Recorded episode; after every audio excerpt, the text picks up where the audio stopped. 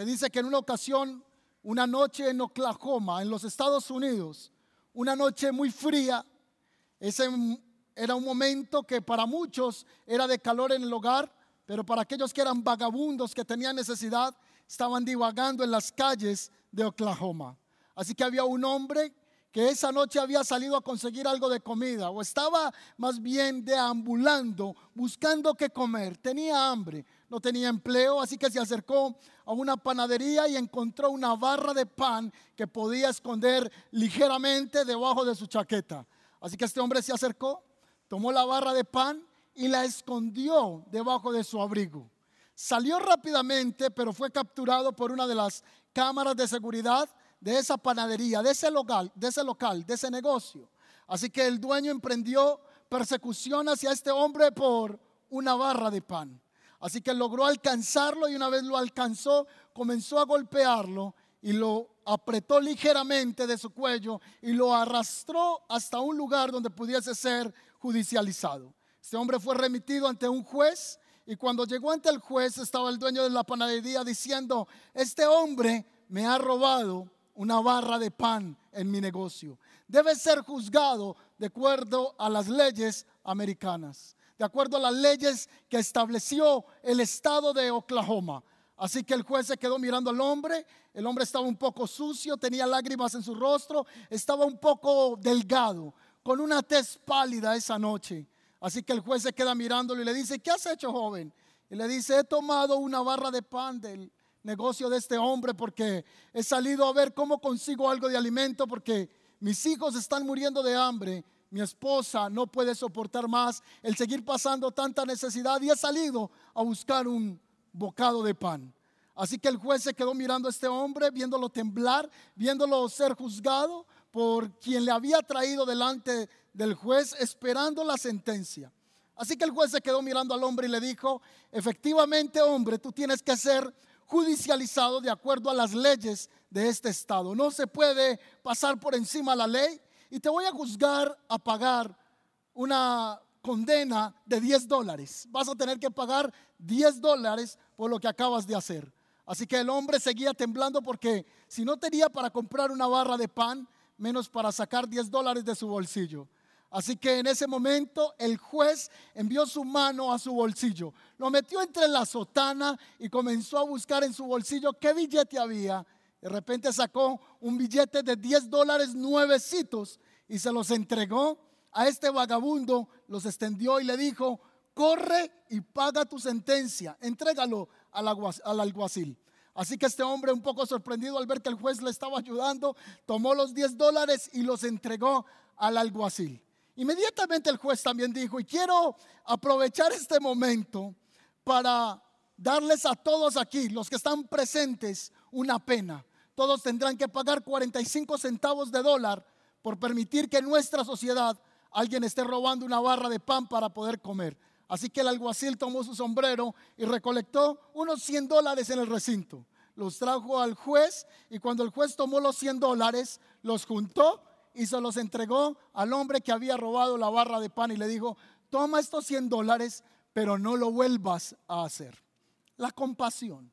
Es muy importante la característica de la compasión en el ser humano. No podemos nosotros vivir como creyentes sin compasión. Y ahorita vamos a ver qué es compasión, pero también vamos a ver la responsabilidad frente a la compasión. La compasión que tuvo el juez ante este vagabundo fue ayudarlo, pero no solo fue ayudarlo, sino llevarlo a una transformación de pensamiento que no lo volviese a hacer otra vez. Las palabras en hebreo y en griego que se traducen como compasión en la Biblia significan tener misericordia, tener piedad. Y sabemos en la palabra del Señor, en Salmo capítulo 86, 15, que esa es una de las características del Señor es uno de sus atributos. Dice la palabra misericordioso y clemente, lento para la ira y grande misericordia y verdad. Como todos los atributos de Dios, su compasión es infinita, es eterna. Sus misericordias nunca decaen. De hecho, la palabra del Señor dice que las misericordias del Señor son nuevas cada mañana. Si hoy te levantaste a las 8 de la mañana, a las 9, a las 10, a las 6, a las 5, tú estás estrenando en este día. ¿Y sabes que estás estrenando? Gracia, favor, misericordia, bondad del Señor. Estás estrenando su compasión. El Señor cada día entrega nuevas misericordias, como lo dice en Lamentaciones el capítulo 3, versículo 22 al 23. La palabra dice, por la misericordia de Jehová no hemos sido consumidos, porque nunca decayeron sus misericordias, nuevas son cada mañana, grande es la fidelidad de Dios. Si un juez logró tener compasión de un vagabundo, ¿cuánto más no va a tener el Señor compasión de aquellos que son su pueblo, que son su iglesia, aquellos por los que Él murió y aún por aquellos que todavía no han aceptado el mensaje de la verdad? Así que Jesús en la palabra es nuestro modelo de compasión. El Padre es un Padre compasivo, pero Jesús refleja al Padre y Jesús en esta tierra mostró la compasión porque Él y el Padre uno son. Jesús es nuestro modelo de compasión. En el Antiguo Testamento hay un pasaje que a mí me impacta tanto, tan tremendo. Antes de hablar de esas características que mostró Jesús compasión, en uno de los libros del profeta Oseas hay un pasaje que a ustedes les va a quebrantar el corazón. O sea, esto nos rompe, esto nos quiebra, esto nos hace sensibles. Wow, decimos, cuán grande es el amor del Señor. Y le voy a invitar si usted puede ir conmigo al libro del profeta Oseas. Y yo lo voy a leer en la nueva traducción viviente, el capítulo 11, versículo 8 al 10. Oseas capítulo 11, verso 8 al 10. Dice así. Atención a esta expresión de compasión. ¿Están preparados? ¿Lo quieren oír? Wow, alguien va a recibir esta palabra. Miren lo que dice. Oh Israel, hablando Dios por medio del profeta, al pueblo de Israel. Oh Israel, ¿cómo podría abandonarte? ¿Cómo podría dejarte ir? ¿Cómo podría destruirte como, como Adma o a demolerte como a Seboim? Y mi corazón está desgarrado dentro de mí y mi compasión se desborda. Uy, es tremendo esto. Se desborda mi compasión. No, no desataré mi ira feroz. No destruiré por completo a Israel, ya que no soy un simple mortal. Soy Dios. Yo soy el Dios santo que vive entre ustedes y no vendré a destruir, pues algún día la gente me seguirá, yo el Señor rugiré como león y cuando ruja mi pueblo regresará temblando desde occidente. Atención, Dios habla a través del profeta Oseas, un poema precioso. Está expresando el amor, está expresando su compasión al pueblo de Israel, diciéndole, ¿cómo yo he de destruirte? ¿Cómo he yo de olvidarte? ¿Cómo he yo de dejarte ir? No, porque mi corazón se desborda de, de compasión, mi corazón se duele. Oh, es que tenemos un Dios compasivo. Y la generación 42 debe tener esa marca, la marca de la compasión que acabo de decirle que tanto en hebreo como en griego se ha traducido o significa tener misericordios, tener misericordia, tener piedad. Y Jesús cuando estuvo en la tierra fue modelo de compasión. Él caminó siendo compasivo en medio de las generaciones. Jesús dice la escritura que viendo la multitud tuvo compasión de ellas, porque los miraba y veía que andaban como ovejas que no tenían pastor y se conmovía porque ese pueblo estaba solo. También dice la escritura que Jesús cuando llegó a visitar a sus amigos, a Marta, a María, a Lázaro que había escuchado una noticia que estaba enfermo, una de las hermanas de Lázaro corrió y le dijo, ay maestro, si hubieses llegado antes, mi hermano no hubiese muerto. Así que Jesús comenzó a entrar a la aldea y comenzó a ver los amigos, comenzó a ver la gente que le rodeaba, que estaban compungidos de corazón, estaban tristes. Y en ese momento Jesús se compadeció del dolor que tenían y dice la escritura que Jesús lloró. Si bien otros dicen que Jesús lloró por la incredulidad que ellos tenían, pues también Jesús se identificó con el ser humano en el dolor. Y en este instante Jesús dejó rodar lágrimas por sus mejillas, identificándose con el dolor que experimentaba el ser humano. Jesús también se compadeció cuando estuvo en esta tierra de los enfermos. Recuerde que en Mateo capítulo 8 se acercó un hombre, un leproso, que tenía su piel carcomida por una enfermedad terrible de la época. Y este hombre se le acercó a Jesús y le dijo, si quieres, puedes limpiarme. Y Jesús extendió la mano y le dijo, si quiero, se limpio. Jesús sanó al leproso, Jesús devolvió la vista al que estaba ciego, Jesús resucitó a los muertos porque Jesús es un Dios misericordioso, es un Dios compasivo y Él se compadece de los que sufren enfermedad. Quizá alguien me está viendo por la internet en este momento y yo quiero decirle que el Señor se compadece de la enfermedad. El Señor se compadece de lo que el mundo actual está viviendo. Por eso necesitamos clamar al Señor que Él sea sanidad y medicina para las naciones de la tierra. Jesús se compadeció con el pobre. Dice que Jesús enseñaba la palabra a los pobres, pero también si Jesús se compadeció de los ricos, porque los ricos también necesitan compasión. Había un hombre de baja estatura, ese hombre se llama Saqueo. Saqueo trabajaba para el imperio romano y socavaba a sus paisanos cobrándoles un poco más en el impuesto. Así que este hombre había hecho riquezas a través de la estafa, a través de inflar los precios de los impuestos. Pero el día que tuvo un encuentro con Jesús, Jesús se quedó mirándole y le dijo, Saqueo, tengo compasión de ti. Baja de ese árbol porque hoy voy a ir a tu casa. Así que Jesús entró en la casa de este hombre porque Jesús se compadecía de él. Recuerde que también Jesús tuvo compasión de los borrachos, de las prostitutas, porque hay un pasaje que dice que Jesús era llamado como un hombre comedor y bebelón y se juntaba con gente de no muy buena reputación. Decían que Jesús era bebedor porque andaba con borrachos. Decían que Jesús era comelón porque andaba en mesas y en festines. Claro está, no haciendo las obras que ellos hacían, sino siendo ejemplo, luz, extendiendo compasión, gracia, misericordia, amando al que era desechado de la sociedad. Jesús tuvo compasión de los religiosos. Recuerden Juan capítulo 3, versículo 1, dice que vino un hombre en la noche llamado Nicodemo.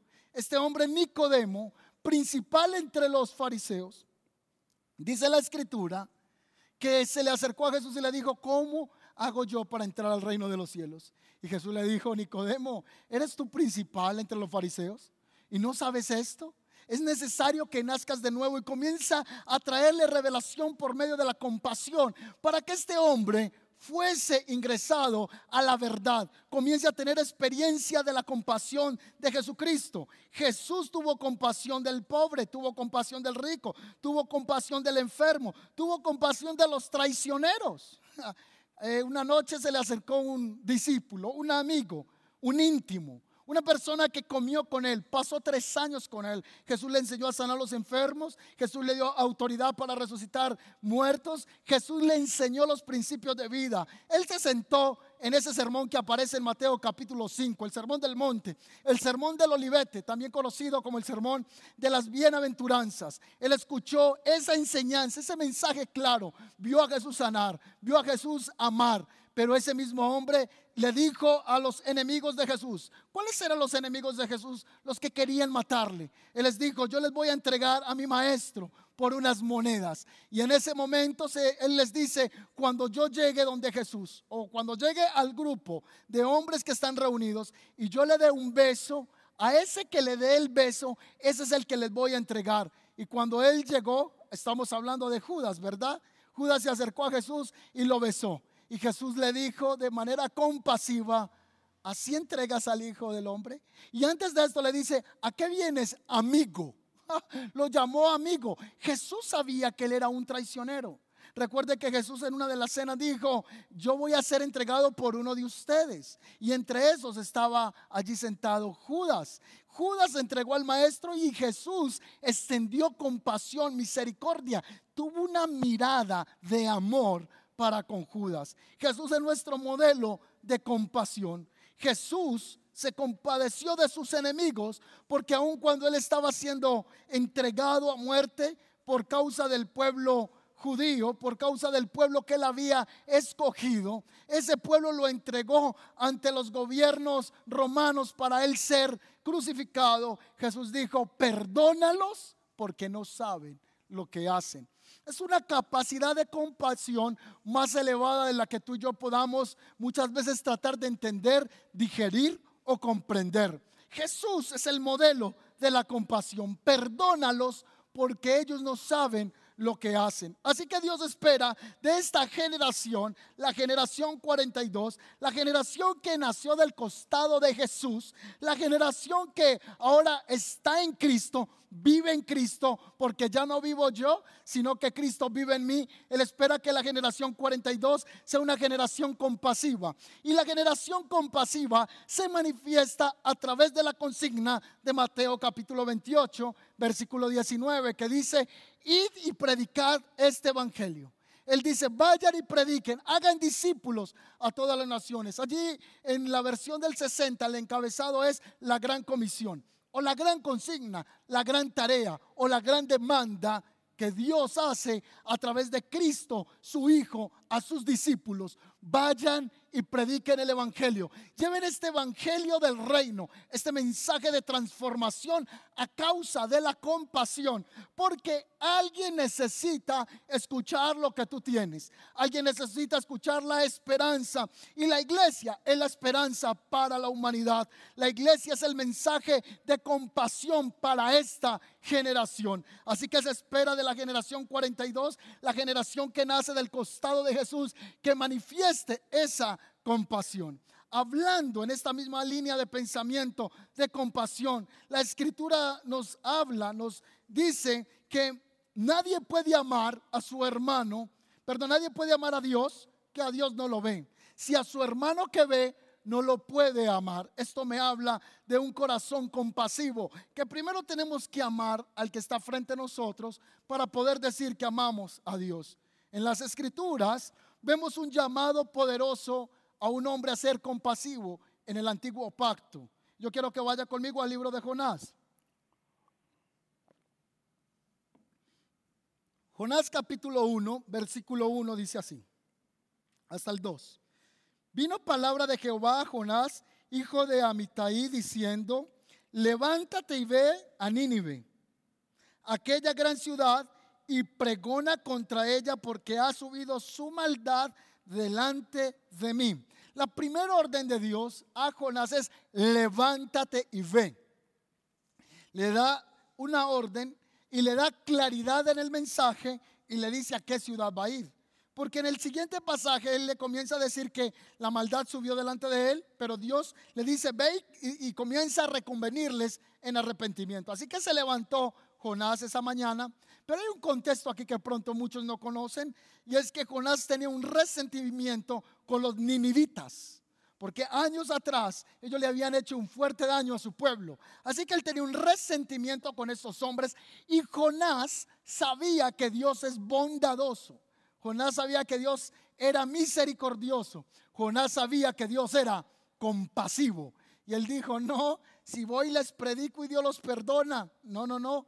Ellos nos deben a nosotros un gran daño que nos han hecho en la historia. Y yo no voy a ir a predicar. Así que en el versículo 3 dice que Jonás se levantó para huir de la presencia de Dios. Y tomó una nave, ahí es una embarcación, un barco.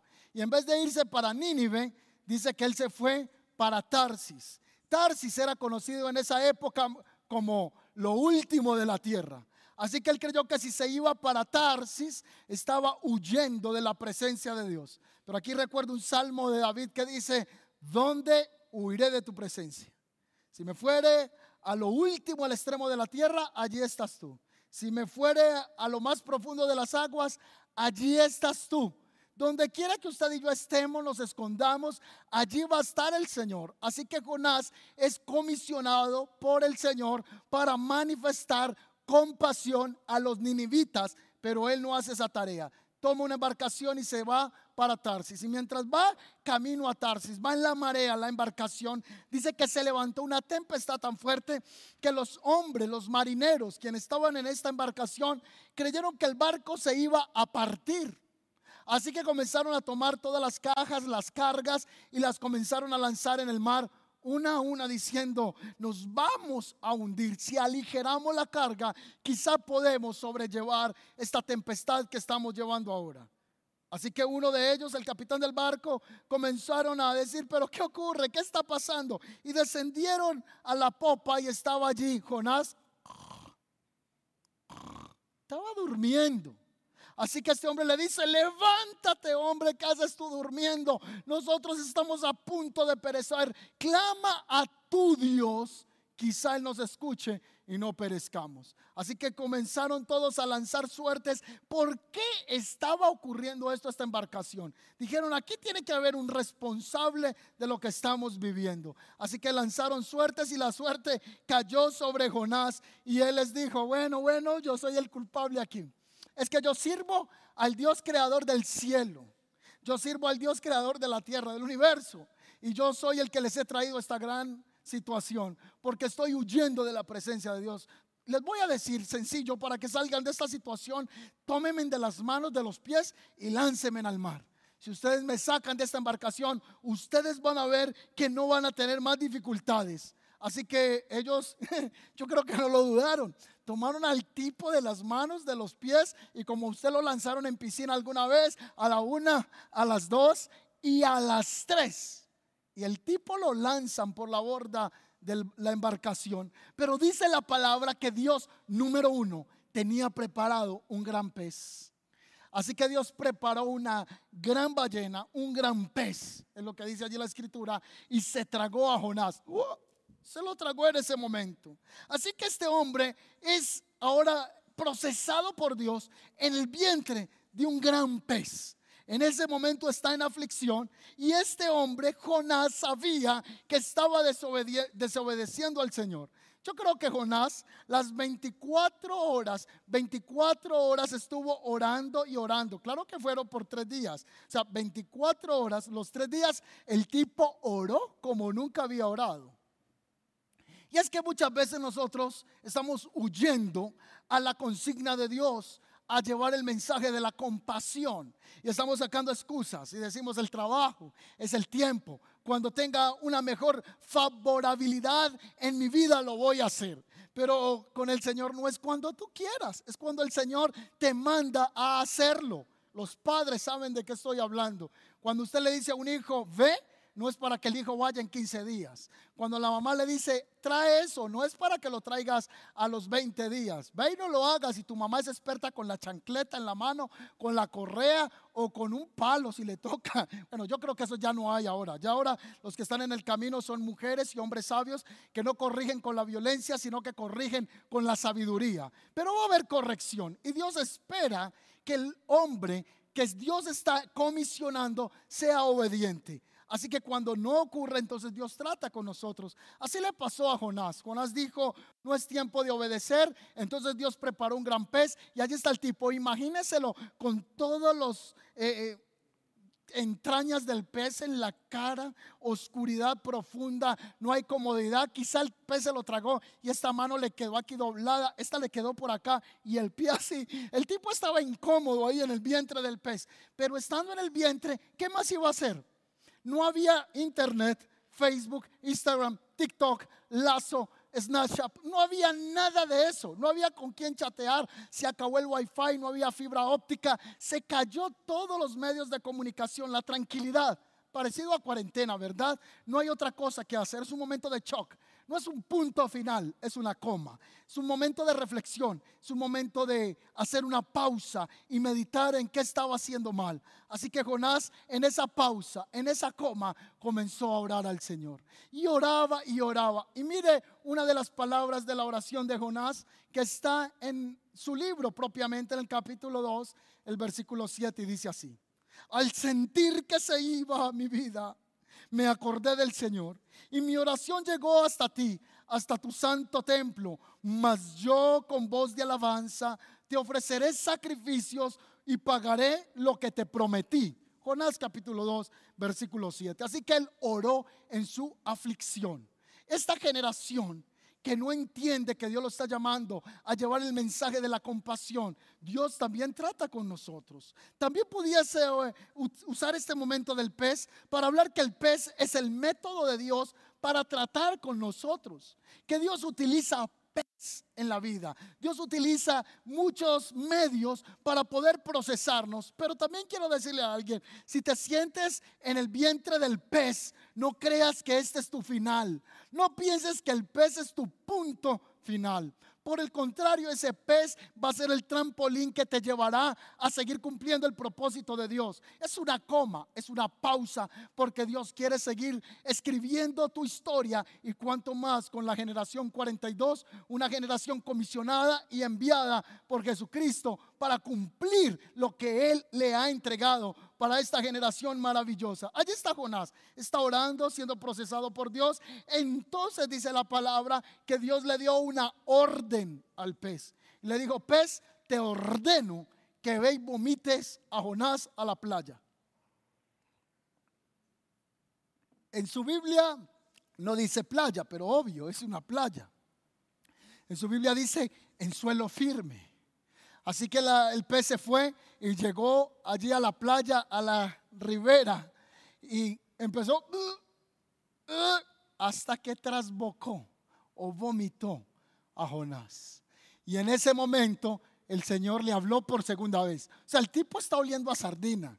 El tipo está oliendo atún. El tipo huele horrible. Tres días en el mar, en el vientre de un pez. Ahora está siendo vomitado por el pez. Y más se demora en ser vomitado que la palabra decir que Dios le habló por segunda vez a este hombre para que fuese a cumplir el mandato que el Señor le había dado. Dice en el capítulo, eh, capítulo 3 Voy a buscar aquí donde dice la palabra que el Señor le habló por segunda vez. Versículo 10. Y mandó Jehová el pez y vomitó a Jonás en tierra. Y en el capítulo 3, 1 dice, vino palabra de Jehová por segunda vez diciendo, levántate y ve a Nínive.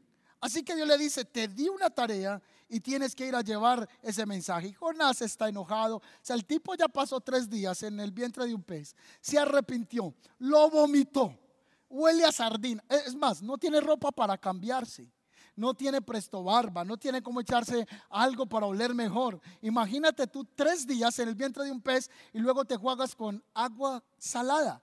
Y ahora el Señor le dice, sigue predicando, ¿no? Pero Señor, necesito por lo menos un traje decente. Pero el tipo no quiere ir, está enojado y dice que se, entró a la ciudad, a Nínive, y comenzó a decir, de aquí a 40 días el Señor dice, si no se arrepienten serán destruidos. Pero lo hacía entre dientes, no lo hacía cómodo. Él no quería que ellos se arrepintieran. Y luego dice la palabra que Jonás fue y buscó un lugar alto y se sentó a ver cómo Dios destruía la ciudad.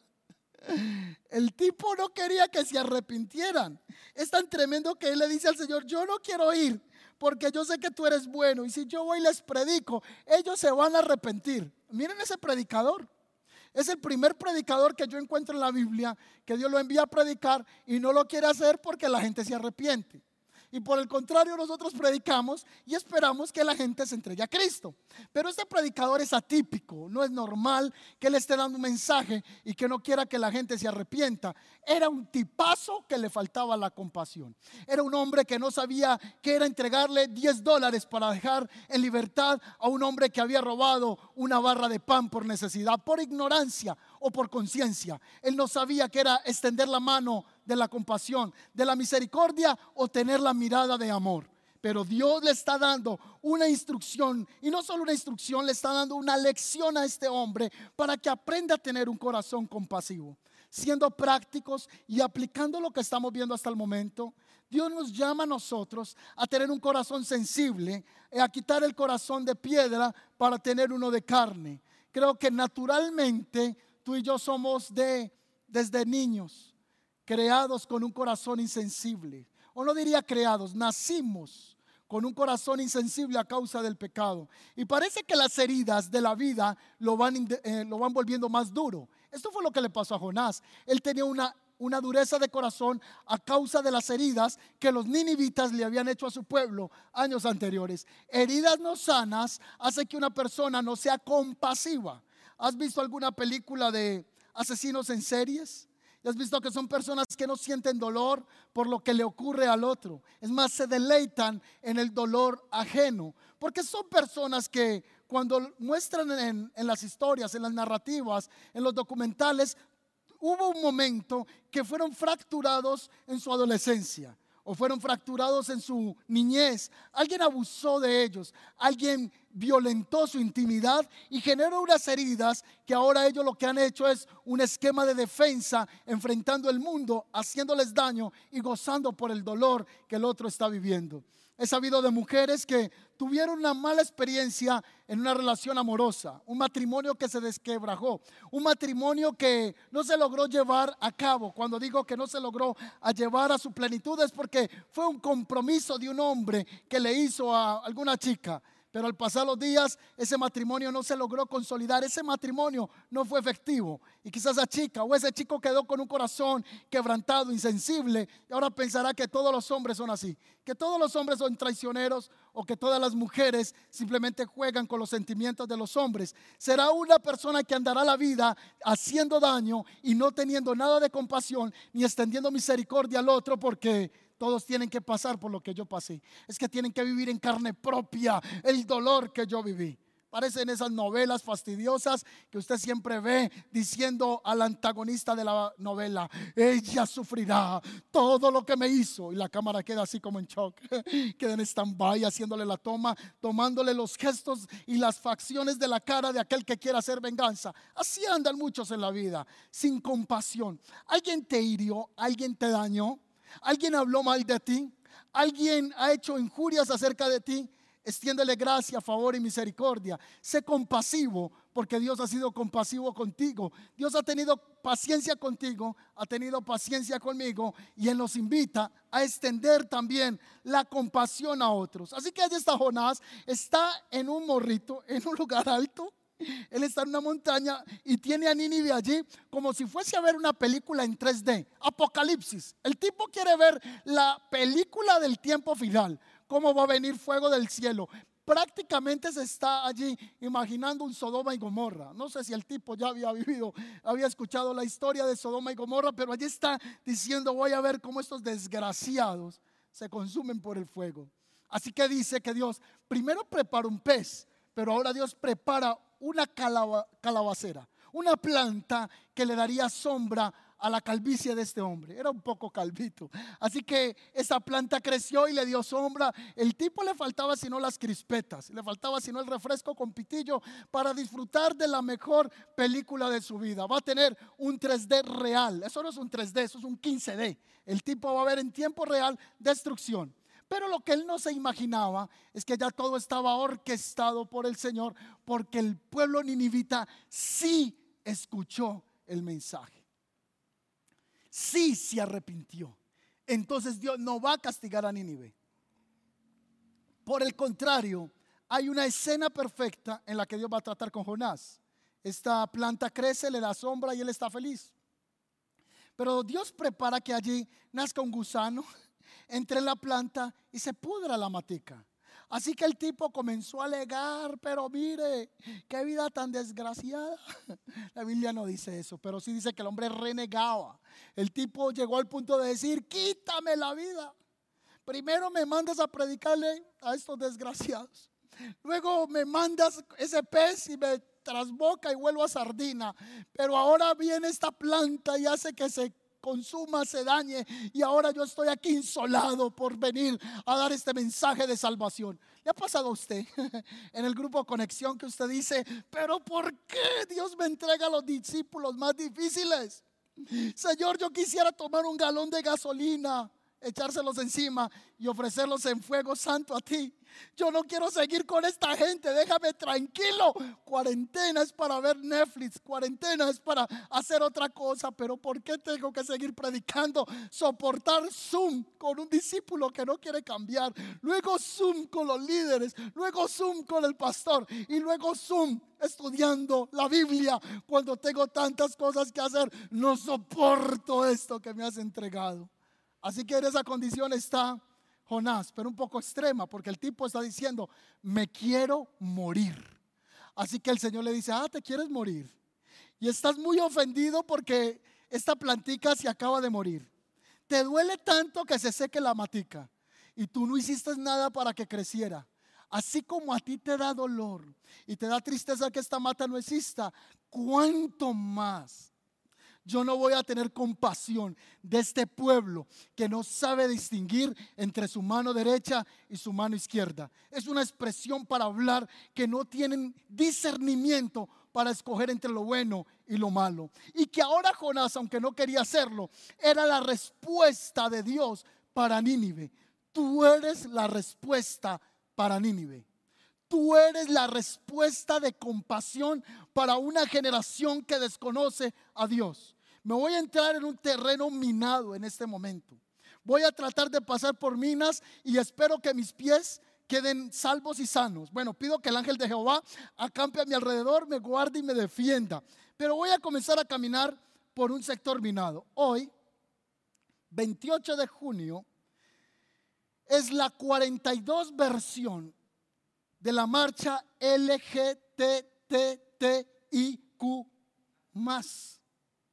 Hoy se está celebrando la libertad de ideología de género. Se celebró ayer. Se hizo, se celebró ayer, pero es hoy realmente la fecha, 28 de junio.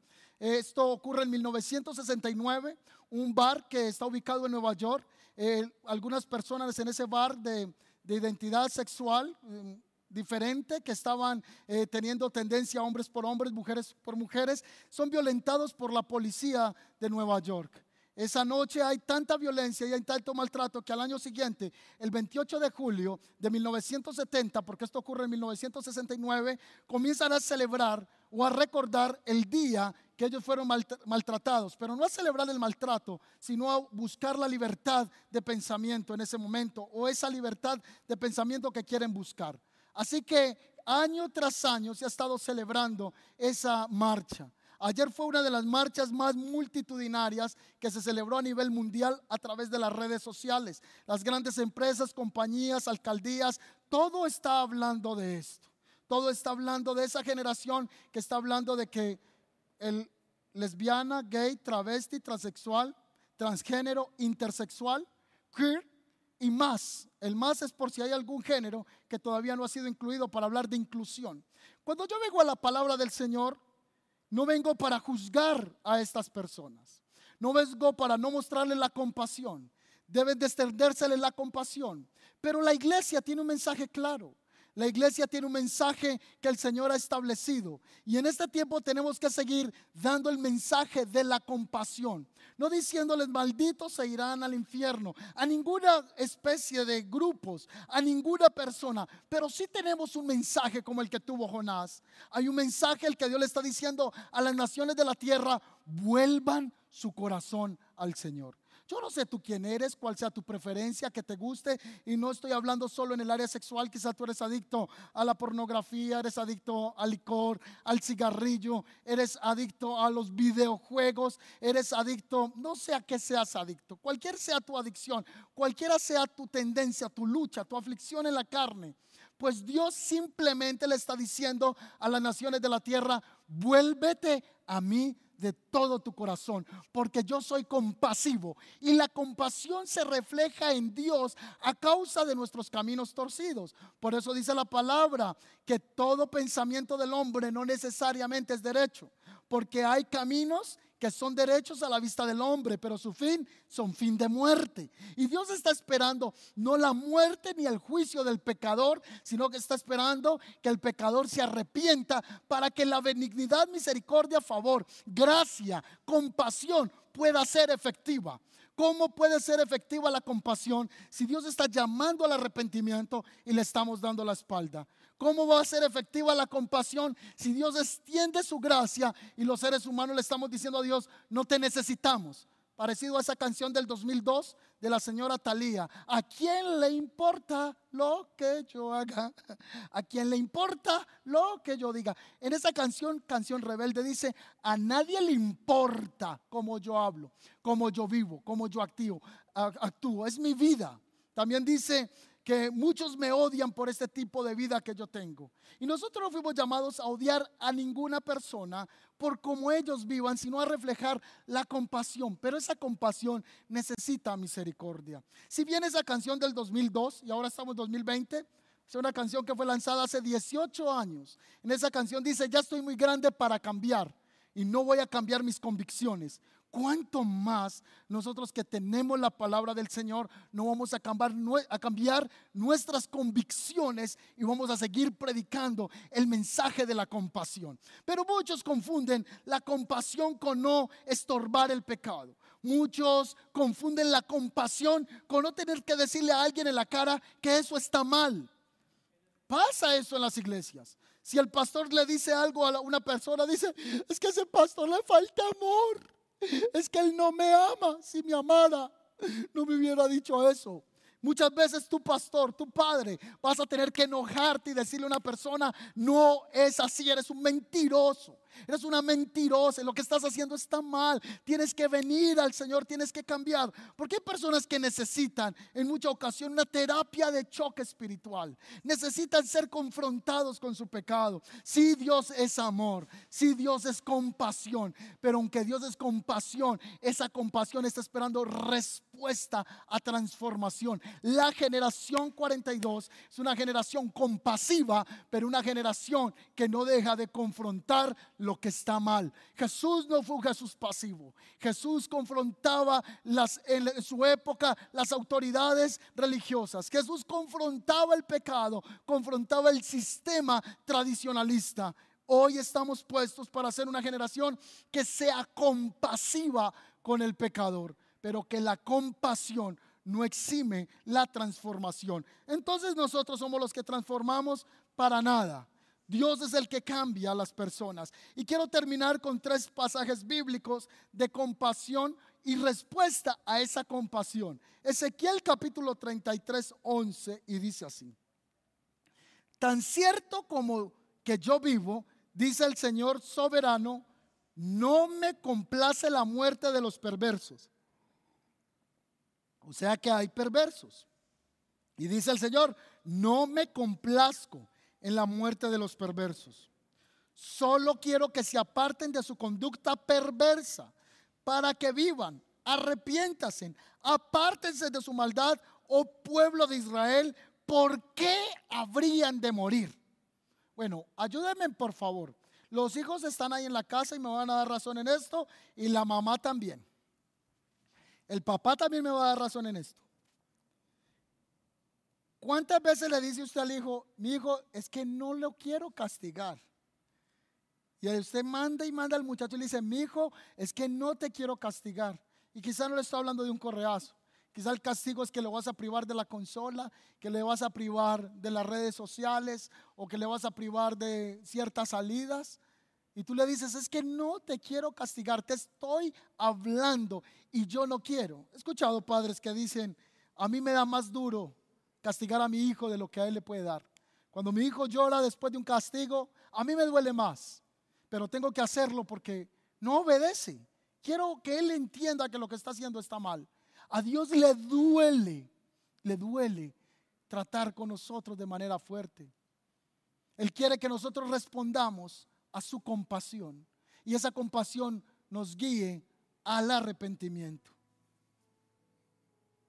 Romanos capítulo 2, versículo 4 dice, o menospreciáis las riquezas de su benignidad, paciencia y lonjaminidad, ignorando que su benignidad te guía al arrepentimiento. La benignidad, la compasión del Señor es la que nos debe guiar al arrepentimiento. Romanos capítulo 2, versículo 4, en la nueva traducción viviente, el mismo pasaje mire cómo está traducido de hermoso en este lenguaje. Dice así, ¿no te das cuenta de lo bondadoso, tolerante y paciente que es Dios contigo? ¿No te das cuenta? ¿Te estás haciendo el loco? ¿No ves cuán tolerante y paciente es Dios contigo? Segunda pregunta. ¿Acaso no significa nada eso para ti? Tú dices es que yo hago lo que quiero y hasta el momento no me ha pasado nada y yo sigo haciendo mi vida como yo quiero. Claro que el hombre escoge su camino, pero hay camino de vida eterna y hay camino de muerte eterna. Entonces dos preguntas hace aquí el escritor de los Romanos 2.4, lo estoy leyendo en la nueva traducción viviente. ¿No te das cuenta de lo bondadoso, tolerante y paciente que es Dios contigo? Otra pregunta, ¿no te das cuenta de lo que esto significa para ti? ¿No ves que la bondad de Dios es para guiarte a que te arrepientas y abandones tu pecado? ¿Tú no entiendes que el amor la bondad, la compasión que el Señor tiene contigo es para que te arrepientas. Dios está levantando una generación compasiva que ame al pecador, pero que también confronte su camino a través de la palabra. Y sé que estamos en una generación que nada fácil será, que necesitaremos la ayuda, la fortaleza del Espíritu Santo para enfrentar esa generación del último tiempo, que será una generación 42 del Espíritu, pero también vivirá en medio de una generación que se irá en contra de todo lo que es orden divino. Serán hombres conforme a los deseos dañinos de su corazón, porque no quieren reconocer al Señor. Y termino con una frase que se volvió famosa a nivel mundial. Las iglesias la usan. Nosotros la usamos también a la entrada de la iglesia, la usamos en las redes sociales pero ahora tiene un complemento más. Esa frase que se volvió famosa dice así, Dios te acepta tal y como eres. O la frase que dice, ven y tal cual eres. ¿Cuántos están de acuerdo que eso es así? Claro, ven y tal cual eres. No esperes ser perfecto para venir al Señor. Ven tal y cual eres. Dios te acepta cual y tal eres. Pero ahora el complemento a esa frase es la siguiente, y se la voy a leer toda. Dios te acepta tal y cual eres pero te ama tanto que no te dejará como estás. Una vez que vienes al Señor, una vez que vienes a Él, vas a venir sucio, vas a venir quebrado, vas a venir destruido emocionalmente, almáticamente, financieramente, moralmente. Pero Dios te ama tanto que te aseguro, te lo prometo, te doy mi palabra de fe, que Dios no te dejará como estás. Él te quiere transformar y quiere que su benignidad, su amor y su compasión transformen tu vida. Está Jesús, dos ladrones, uno a la derecha y otro a la izquierda. Los dos son dignos de la bondad, de la compasión del Señor. Pero uno le dijo, si eres el Cristo, bájate de esa cruz. Pero el otro le dijo, Señor, acuérdate de mí cuando estés en el paraíso. Así que uno pudo recibir y participar de la compasión porque la aceptó. Jesús le dijo, hoy, hoy mismo, hoy mismo estarás conmigo en el paraíso. Dos ladrones que estuvieron cerca a la cruz, uno tan cerca para salvarse y uno tan cerca para condenarse, uno tan cerca para recibirlo y uno tan cerca para rechazarlo. Quizá muchos estamos cercas a la cruz o tan cerca a la cruz, pero tan cerca a condenarnos o tan cerca para recibir la bendición de Dios. Al finalizar la tarde, los tres murieron, los dos ladrones y el Cristo, el Mesías.